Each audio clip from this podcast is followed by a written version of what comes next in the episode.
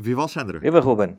Então, essa passagem de ano e as festas, e o Natal e o Páscoa e não sei o quê, correu tudo bem? Foram bem passadas, mas, mas, já passaram, passaram muito rapidamente e levaram-me a refletir se efetivamente o, o, estamos a poucos dias da tomada de posse de Joe Biden, no próximo dia 20, o que é que devemos fazer ao nome do nosso podcast?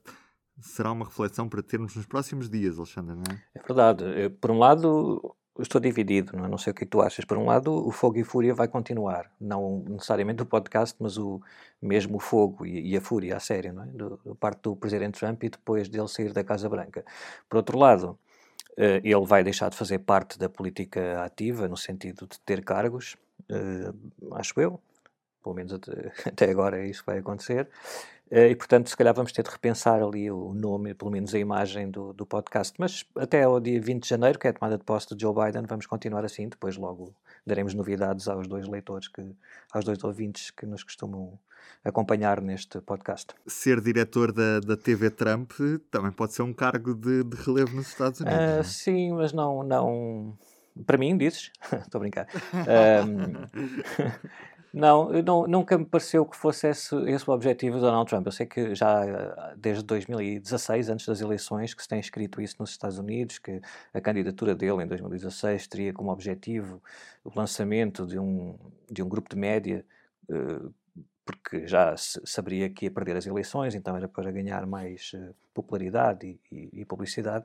Mas eu não sei se foi esse o. Ninguém sabe, aliás, mas não sei se foi, esse, se foi essa a intenção na primeira candidatura de Donald Trump.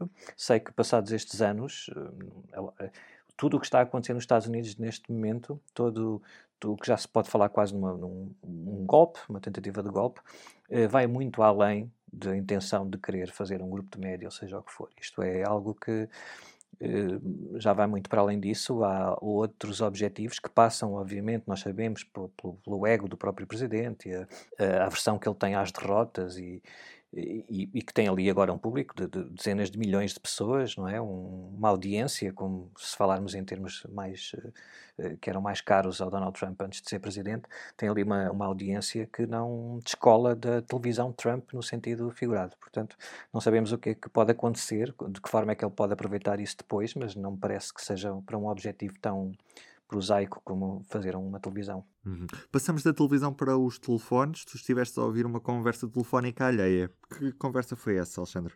Uma conversa que foi divulgada pelo jornal Washington Post no domingo. We have won this election in Georgia.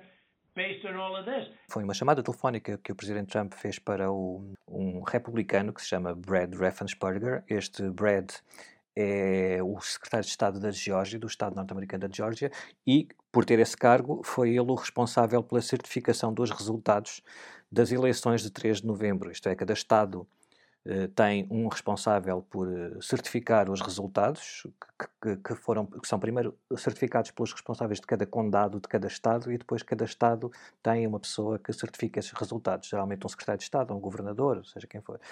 Eh, neste caso, estamos só a falar da Geórgia, e, e, a Georgia, como nós sabemos, a Georgia, o Michigan, o Wisconsin, Pensilvânia, Arizona e Nevada são os estados, estados que o Donald Trump tinha ganho em 2016, a Hillary Clinton, e que agora o Joe Biden ganhou a Donald Trump. E, portanto, foi por causa destas vitórias nestes seis estados que o Joe Biden conseguiu ultrapassar os tais 270 votos do colégio eleitoral e ser eleito presidente dos Estados Unidos da América. Aquela ofensiva toda nos últimos dois meses nos tribunais dos, do Trump e dos seus aliados para pôr em causa o resultado das, das, eleições, com queixas infundadas, infundadas no sentido em que uh, houve mais de 50 processos e em nenhum deles uh, deu eh, razão a, a, às queixas do Trump. Portanto, uh, foi, mas cingiam-se a estes seis estados é? que, que, que, estão ali na, na baila. a Geórgia, sendo um, o estado de todos estes, o considerado mais conservador, mais republicano, portanto o mais surpreendente em termos da vitória de Joe Biden, está uh, mais em foco. Uh, essa, o Presidente Trump tem tentado, uh, tem pressionado este republicano da Geórgia a alterar os resultados de alguma maneira para tirar a vitória de Joe Biden. E último, a última ofensiva foi no sábado, portanto foi esta conversa telefónica de mais de uma hora que o Washington Post divulgou. Uhum. E o que é que esta conversa tinha ao certo? O que ele pediu, assim, muito, muito resumidamente, foi uh, portanto, a, diferença da vitória do Joe Biden na Geórgia foi de apenas 11.799 votos. E o que o Donald Trump basicamente queria era que o Brad Raffensperger, este republicano da Geórgia, encontrasse eh, 11.780 votos, portanto, mais um do que esta diferença para lhe dar a vitória. Isto pode ser feito de variedíssimas maneiras mas nenhuma delas uh, legal, porque depois daquela ofensiva nos tribunais, uh, ou antes disso, os resultados, esta diferença de 11.780 votos já tinha sido confirmada numa primeira contagem, após as eleições de 3 de novembro. Depois houve uma segunda contagem, que foi uma auditoria pedida pelo próprio secretário de Estado da Geórgia, que hum, feita, eh, uma contagem feita à mão, portanto esta, esta, esta passagem logo no início das contagens é muito importante, porque a contagem inicial em todos os estados, mas no estado de Geórgia, que é o que estamos a falar, foi feita um, através das máquinas de voto. É? As máquinas de voto registavam os votos e depois apresentavam o resultado, no, no geral.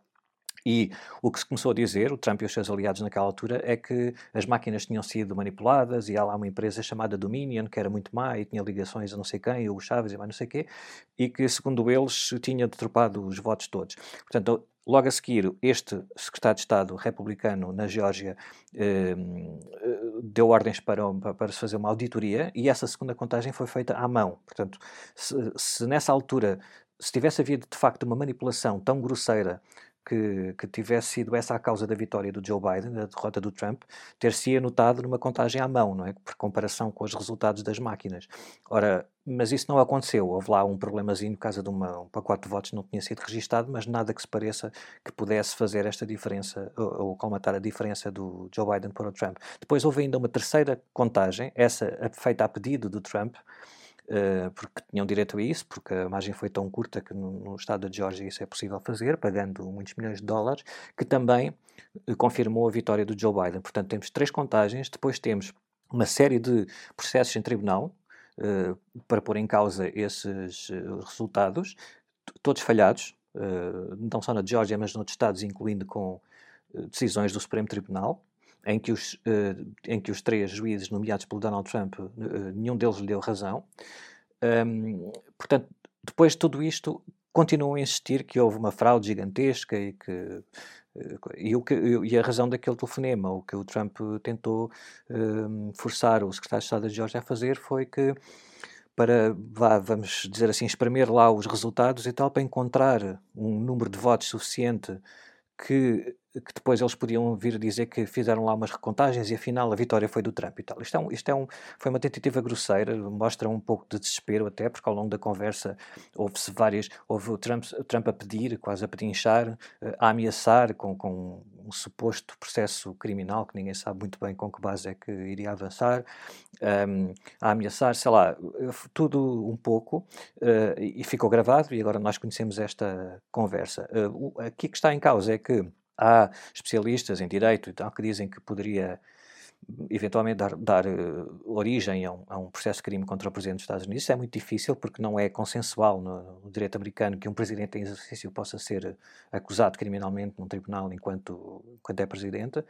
Uh, também podia dar origem a um novo impeachment, mas a 16 dias da saída, não sei qual é que é o, o ambiente para, para isso acontecer. E depois há quem diga que foi uma, esta forma grosseira que é criticável moralmente, mas que judicialmente não há assim muito por onde pegar. Uh, o que aquilo mostra é o desespero total, uh, uh, nesta semana decisiva para a confirmação final da vitória do Joe Biden, um, é o desespero do Presidente Trump que envolve advogados, dizer, não o Presidente Trump, mas, por exemplo, a advogada do Presidente Trump que esteve ao lado dele nesta conversa e que Uh, também sugeriu, entre aspas, ao secretário de Estado de Geórgia maneiras de dar a volta ao resultado, ela pode ser alvo de, um, de uma acusação criminal, porque sendo advogada não pode estar a tentar promover um possível crime, não é? Porque uh, alterar resultados eleitorais é, é um crime. Portanto, é, é, é nisto que estamos. Donald Trump já reagiu a esta divulgação por parte do Washington Post? Uh, não, eu, eu, aquilo foi tão, é tão claro, tão evidente, havia tantas pessoas naquela conversa que hum, não, eu penso que ninguém estaria à espera que aquilo ficasse guardado assim num segredo absoluto durante muito tempo. É? Um, nós já chegamos a um ponto em que não há nenhuma, nenhuma tentativa do Donald Trump de esconder o seu o que ele na verdade quer. Aliás, esta semana é importante, como estávamos a dizer há bocado, porque o Congresso vai contar os votos do colégio eleitoral, aquela eleição que houve no dia 14 de dezembro, em que os representantes de cada Estado foram lá votar e, confirmar a vitória dos candidatos nos vários Estados, que depois, no fim das contas, deu a eleição do Joe Biden. Esses votos vão ser abertos e contados na quarta-feira, numa sessão do Congresso, com, com, os senadores e os membros da Câmara dos Representantes, e o Donald Trump convocou uma mega manifestação para Washington, para os apoiantes dele estarem lá a gritar e fazer pressão, e vão lá estar aqueles grupos tipo os Proud Boys e não sei o quê, antecipam-se alguns, uh, alguns problemas. Um, lá está, é, já é certo o desfecho da vitória de Joe Biden, a tomada de posse é certa desde o, pouco depois das eleições de 3 de novembro, mas nós continuamos com esta saga que, quer queiramos, quer não, qualquer que seja a, a, a posição que tenhamos em relação ao que está a passar nos Estados Unidos, em relação à conclusão final disto, eu acho, ou tenho quase a certeza que não não estamos aqui, não vai acontecer um golpe não, e, e, as coisas vão decorrer como toda a gente está à espera, mas uh, o dano que isto está a provocar à democracia norte-americana, a, a, desconfiança no sistema eleitoral nos Estados Unidos, que é a base da democracia, o sistema eleitoral, é, é, eu acho que já não há volta a dar isto e nos próximos anos vai marcar a política norte-americana, vai deixar, aliás, pode marcar até esta semana, porque há duas eleições importantes na Geórgia, e, e, isso também eh, é um novo teste ao sistema eleitoral e à democracia americana, não é? Fala-me sobre estas eleições, Alexandre. São duas eleições no, no, neste estado da Geórgia, portanto, a Geórgia parece que caiu aqui no centro do mundo nesta, nesta semana, no centro dos Estados Unidos, pelo menos. Um, uh, ah, no, no, dia 3 de novembro, para recordar muito rapidamente, houve um, eleição presidencial, basicamente uma eleição presidencial em cada um dos estados, mais Washington. Não há, como nós sabemos, não há uma eleição direta e única nacional. E, ao mesmo tempo, em todos estes Estados houve eleições para os lugares na Câmara dos Representantes e para o Senado dos Estados Unidos. Um, no, no, caso da Geórgia, houve duas eleições. É, nunca há duas eleições ao mesmo tempo num Estado norte-americano para o Senado, porque do, cada Estado tem dois representantes no Senado, dois senadores, e eles nunca coincidem as eleições, não? os mandatos nunca coincidem para, para não estarem permanentemente em eleição e ao mesmo tempo. Um, mas aconteceu na Geórgia este ano porque para além da corrida para o Senado que já estava marcada, um, ehm, entre o, o, senador republicano, o David Perdue, que, que, está lá há seis anos, portanto é o mandato do, do senador, e que, que, tem como opositor o John Ossoff, do Partido Democrata. Uh, essa eleição já estava marcada, mas para, depois disso, uh, em janeiro de 2020, houve o, o, outro senador republicano, cujo cargo não acabaria agora, que, se, que saiu por questões de saúde. E quando isso acontece, é os governadores de cada estado nomeiam um substituto até às eleições seguintes. A, próximo, a primeira oportunidade que houver eleições, tem de, essa pessoa que foi nomeada tem de ir a votos. Foi isso que aconteceu. A nomeada tinha sido a Kelly Loeffler, a republicana, e que também se viu obrigada a ir a eleições uh, em novembro contra um outro candidato do Partido Democrata, o Rafael Warnock. Ora, Uh, estamos aqui no dia 5 de janeiro, que é o dia destas eleições, com as duas eleições, porque nenhum dos candidatos obteve pelo menos 50% dos votos naquelas duas eleições de novembro. Uh, nem, nem em todos os estados é assim, mas na Geórgia, uh, se um dos candidatos não obtiver pelo menos 50% dos votos, há uma segunda volta. Portanto, na prática, é isso que vai acontecer na terça-feira. São as duas segundas voltas dessas duas eleições. Alexandre, já tínhamos visto em anteriores uh, episódios deste podcast que era uma eleição crucialmente importante neste contexto em que se os lugares do Senado fossem para o Partido Democrata, teríamos uma maioria democrata. Caso isso não acontecesse, a maioria ficava do lado republicano e isso poderia um, causar alguns entraves na presidência de Joe Biden, considerando que entretanto já foram divulgadas estas, esta, esta pressão de Donald Trump, tem sido feita a campanha. Como é que têm estado as sondagens neste Estado? Uh, as sondagens são, é, é uma coisa que está a ser discutida nos Estados Unidos também, porque um, não se sabe bem se, para não correrem riscos de, de de falharem, como tem acontecido nos últimos anos. As, uh, muitas das principais empresas de sondagens não foram para a Geórgia fazer grandes sondagens. Portanto, nós não temos neste momento assim sondagens muito credíveis e em número suficiente para estar a falar numa, em resultados muito precisos. No entanto, as que existem indicam que, como nós já sabíamos e já toda a gente estava à espera, vai, vão ser duas eleições muito renhidas. Vamos recordar que na eleição presidencial de novembro o Donald Trump perdeu por 11 mil e tal votos e os dois, as duas eleições para o Senado tiveram segundas voltas. Portanto, nós aqui já temos indicadores de que as coisas estão muito equilibradas. É isso que se espera que aconteça nesta terça-feira. embora, nas poucas sondagens que há, uh, os dois candidatos do Partido Democrata levem uma ligeira vantagem de um ponto percentual, mas é uma coisa que não, não faz sentido sequer estar a, a empolar neste momento, porque são poucas sondagens e um ponto percentual de diferença não é nada para uma eleição que pode ser decidida por centenas de votos até, não sabemos.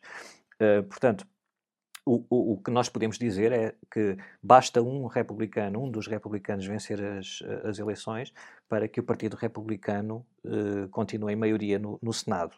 Portanto, isso, é, é, claro. Para que o Partido Democrata possa uh, recuperar a maioria no Senado, uh, tem de ganhar as duas eleições na Geórgia. Ora, uh, isto é importante, como, como se percebe, porque não é que uma maioria no Senado abra as portas totalmente à administração de Joe Biden para poder aprovar as propostas ou transformar as propostas que tem em leis ou nomear eh, pessoas para, para a sua própria administração ou para o Supremo Tribunal ou para os vários tribunais, eh, porque seria uma, uma maioria de 50 a 50, se os dois democratas vencerem, e os desempates em qualquer votação seria uh, uh, por, por, um voto da Kamala Harris, que vai ser a vice-presidente dos Estados Unidos, e por inerência do cargo é presidente do Senado. Portanto, estamos, uh, o que nós estamos a ver é que o Partido Republicano está cada vez mais dividido. Uh, há, há, um grupo de senadores, de 3, 4, 5, vá, 6 no máximo, que um, Mitt Romney, Pat Toomey, Lisa Murkowski, há, há, uns que não, não concordam nada, estão mesmo contra todas estas tentativas de, de pôr em causa o resultado das eleições e não se vê como é que eles vão fazer eh, serrafileiras com os outros senadores do Partido Republicano que são completamente pró-Trump, não é? Portanto, com 50-50, tanto um partido como o outro vão ter de ter algum cuidado nas propostas que fazem, nas nomeações que fazem, principalmente o Partido Democrata, obviamente, a administração Biden, porque basta um senador virar e no, no seu próprio partido e essa maioria uh, cai. Mas, claro que o pior para o Partido Democrata é que o Partido Republicano tenha essa maioria, não é? Uh, imaginemos que o, o, nós temos de ver as coisas não é bem entre Trump, pró-Trump e anti-Trump. Ali, estes senadores que eu estava a falar há bocado, também não são só porque estão contra as iniciativas do Trump para, para basicamente dar um golpe e, e ser reeleito à força, não quer dizer que, por isso, estejam dispostos a aceitar todas as propostas de lei do Partido Democrata para chatear o Trump ou aceitar, por exemplo, eh, imaginemos que o Joe Biden quer, queria nomear pessoas conotadas com a ala mais à esquerda do Partido Democrata para a sua administração. Sei lá, o Bernie Sanders, Elizabeth Warren, Alexandre Ocasio-Cortez, seja quem for.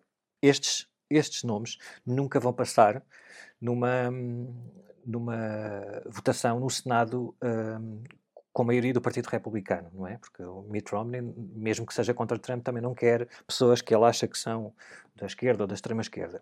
Uh, mesmo com 50-50, é preciso ter cuidado, o Partido Democrata, porque pode haver um ou outro senador democrata em estados mais conservadores, cujos eleitores são, não são propriamente progressistas, liberais, etc., que também têm de fazer os seus cálculos para não uh, hostilizarem os seus eleitores. Portanto, vai ser uma situação muito complicada, mas se o Partido Democrata, ou neste caso o Joe Biden, quiser ter alguma hipótese de um, fazer mudanças uh, duradouras no início do mandato, pelo menos nos primeiros dois anos, porque há, haverá novas eleições em novembro de 2022, onde isto pode mudar tudo outra vez, uh, mas se nestes dois anos quiser ter alguma alguma margem para uh, aprovar leis e fazer algo mais do que apenas ter tirado o Trump da Casa Branca, vai precisar uh, destas duas vitórias na Geórgia do Partido Democrata na, na terça-feira.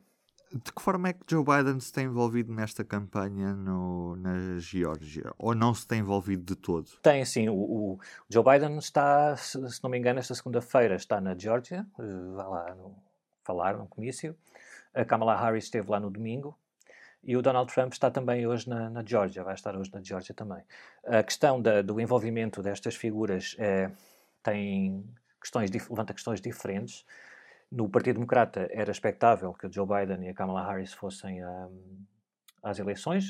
Vamos recordar que numa altura normal, vá mesmo numa, numa segunda volta, Uh, isto aconteceu na, quando Barack Obama era presidente e ele não foi, ele optou por não ir a, a, a, uma segunda volta naquela altura para não estar a, não estar a hostilizar e tal. Foi outra, outra, outra decisão porque o contexto era completamente diferente. Desta vez, o Partido Democrata precisa mesmo de estimular todos aqueles eleitores que, que principalmente a Stacey Abrams, uma, uma estrela em ascensão no Partido Democrata lá da Georgia, que conseguiu trazer para o sistema eleitoral nos últimos anos. Portanto, ela conseguiu fazer com que muitos, eh, muitos, eh, muitas pessoas na Geórgia que nunca tinham votado que tivessem votado agora pela primeira vez em novembro, especialmente na, na, na, comunidade afro-americana. E é preciso manter esse, essa energia para as eleições desta semana. Tipicamente, nos Estados Unidos, quando há uma segunda volta, um, a participação eleitoral na segunda volta é muito, mas mesmo muito inferior em relação à primeira volta. Isso pode não acontecer desta vez, o que é uma coisa uh, que mostra bem o, o, ambiente político que se vive nos Estados Unidos. Espera-se que a participação eleitoral nesta segunda volta seja semelhante à da primeira volta. Um, isto é, para quem segue isto dos Estados Unidos, é uma notícia importante, porque mostra bem o envolvimento ali dos dois partidos. Como houve uma maior participação dos eleitores nas semanas que antecederam a eleição, portanto, eles já começaram a votar antecipadamente há muito tempo. Uh, a maioria são do, do, Partido Democrata, como aconteceu na, nas eleições de novembro, mas também se espera que haja muitos republicanos a ir votar no dia da eleição, na terça-feira. Portanto, uh, é isto que, que, vai acontecer. Do lado do Partido Republicano, o envolvimento de Donald Trump é mais discutível, porque se por um lado. Um, na, a Geórgia não é, tipo, não é propriamente um, é um Estado muito conservador, uh, mas que está agora a ser posto em causa, obviamente, pelo resultado de Joe Biden e, e, destes candidatos ao Senado, mas não é, mas tem também uma grande quantidade de republicanos conservadores que não, não estão muito alinhados com o Donald Trump. É, é outro tipo de conservadorismo, não é? Mas é claro que a fatia de apoiantes do Donald Trump em qualquer eleitorado, em qualquer Estado, é importante para pôr o Partido Republicano acima do Partido Democrata. É? Eles não, não se podem dar à luz de perder nenhuma fatia do eleitorado. Portanto, desse ponto de vista, o envolvimento do Donald Trump é importante para dar ali energia aos eleitores do Partido Republicano na Geórgia.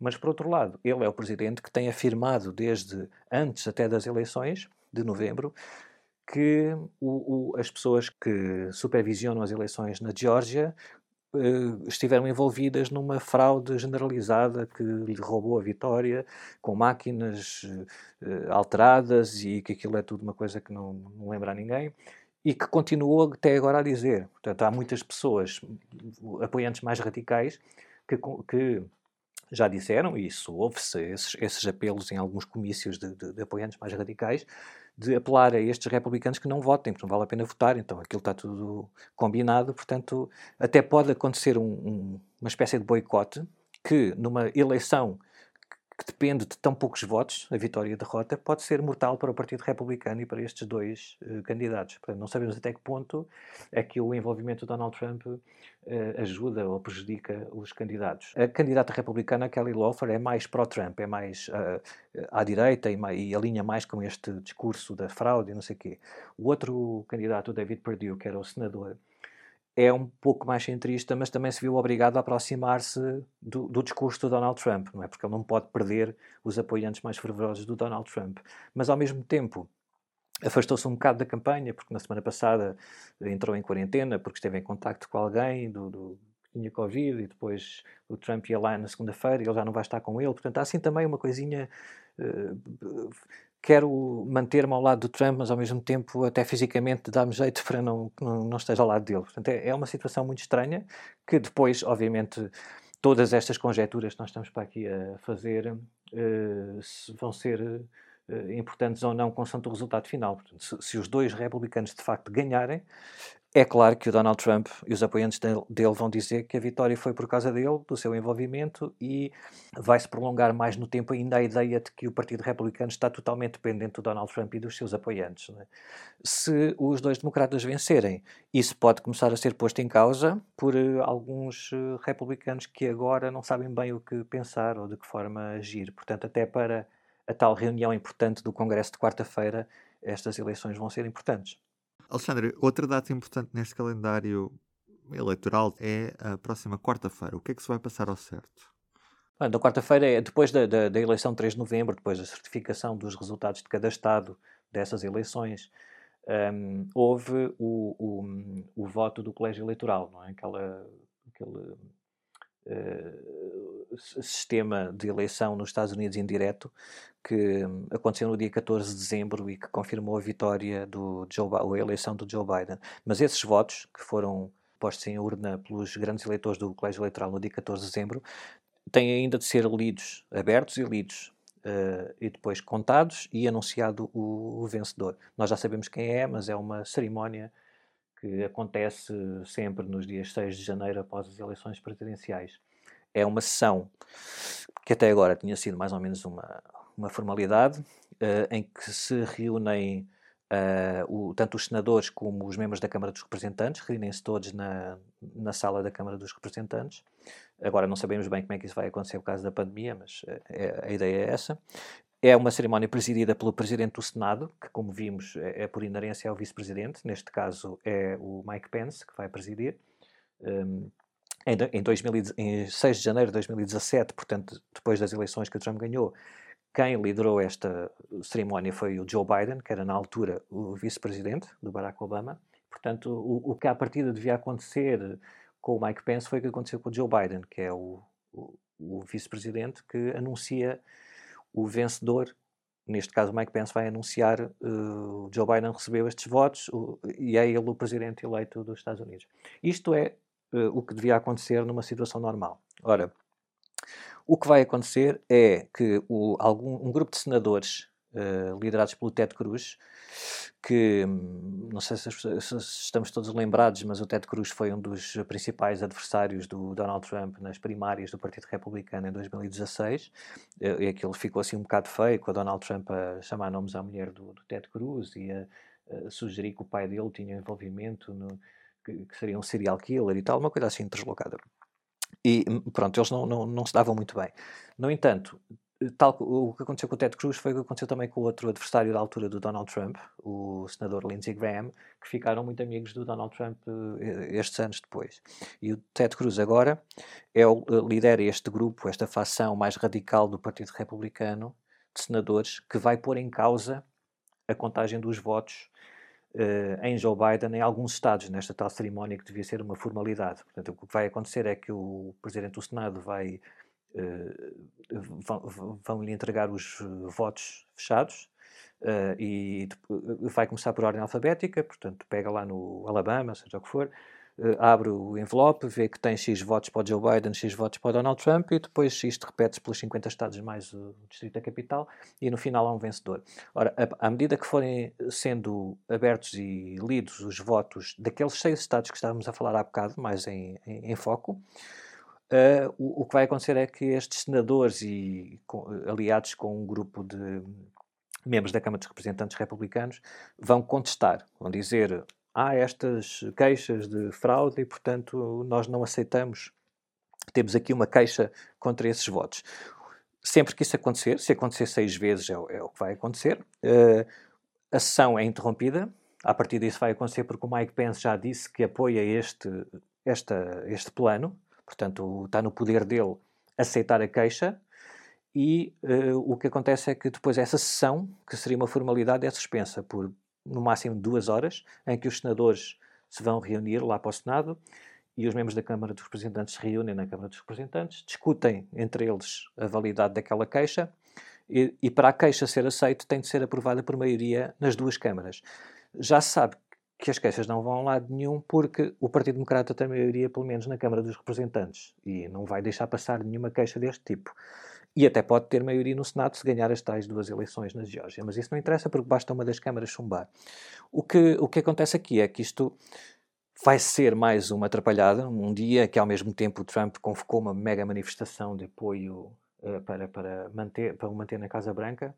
E, e há muitos uh, milhões de eleitores mais fervorosos de Donald Trump e apoiantes dele que vão continuar ainda mais convencidos que houve mesmo fraude. Uh, no entanto, o que acontece aqui é muito simplesmente a, a, a, vontade de alguns senadores, começando pelo Ted Cruz, mas também outros, que, que são apontados como possíveis candidatos uh, do Partido Republicano em 2024. Ora, qualquer pessoa que uh, em 2020 e 2021 eh, tenha aspirações a vir a ser o candidato do Partido Republicano em 2024, não pode não pode abandonar o Donald Trump, porque dizer agora que o Donald Trump não tem razão e isto é um exagero e nós não vamos fazer isto por ele, estas, estas queixas e estas contestações, uh, vai afastá-los do, dos milhões de apoiantes de Donald Trump, é? ficam logo marcados. Estas coisas são registadas, o Ted Cruz com isto vai conseguir uh, surgir como uma alternativa uh, para, uh, ao próprio Donald Trump, não é? Se o Donald Trump já andou para aí a dizer que talvez candidato, mas não, em princípio isso não vai acontecer, e é preciso alguém em 2024 que represente esta, todo este eleitorado de dezenas de milhões de pessoas que apoiam até quase até à morte Donald Trump. Se não for o próprio Donald Trump, será Ted Cruz ou outros destes senadores ou congressistas que estão a fazer, a esticar a corda aqui na democracia americana. Só para, para acabar, o, isto é tão perigoso que eu acho que já estamos um bocadinho para além do, das, das fantasias, não é? Porque o, no domingo à noite foi publicada uma um, publicado um artigo de opinião assinado pelos 10 secretários da Defesa que, que estão vivos, uh, inclui o Donald Rumsfeld, o Dick Cheney uh, e os dois secretários da Defesa do Donald Trump já, não o atual, mas o Jim Mattis e o Mark Esper, em que todos eles, uh, eles dirigem-se ao Pentágono, basicamente, basicamente às FIAs militares, a lembrar-lhes da sua, do seu juramento constitucional de defender o país de inimigos internos e externos e não uh, defender um indivíduo ou um partido. Portanto, não, não, é preciso pôr lá o nome de Donald Trump e do Partido Republicano. Estamos a falar de secretários da Defesa do Partido Republicano, muitos deles.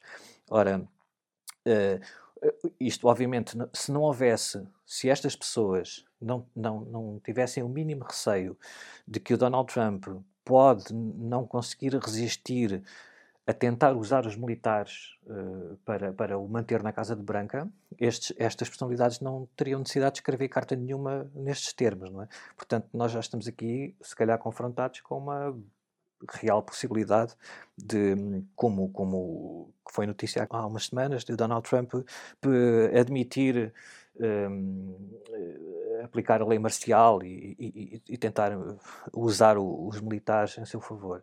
Uh, pronto, é, é, é, o que, é o que temos neste momento nos Estados Unidos. São cenas para o próximo capítulo, Alexandre. Exato. Um abraço forte. Um abraço então, até à próxima. Tá, Olha, um bom ano para quem nos ouve. Um bom ano, certamente. vamos, vamos dizer o mesmo que toda a gente, não é? Ah, também não é muito não é muito difícil que seja melhor não é e tal. Difícil, e tal. Não é, é difícil, exatamente. Tu, tu adoraste aquela capa do. Acho que era da Time a dizer que era o pior ano de sempre, não é? É pá, sim, eu acho que dizer-se que 2020 foi o pior ano de sempre sei lá, para uma pessoa que é. tenha nascido em 2015, sem dúvida, mas se começarmos a falar de outros séculos e décadas, é capaz de não ser bem Sim. assim. Mas pronto. Vamos perguntar a uma pessoa que tem 100 anos se Exatamente. ela acha que foi o pior. É isso, exato. Alexandre, um abraço. Um abraço, até à próxima. Tchau, tchau. O público fica no ouvido.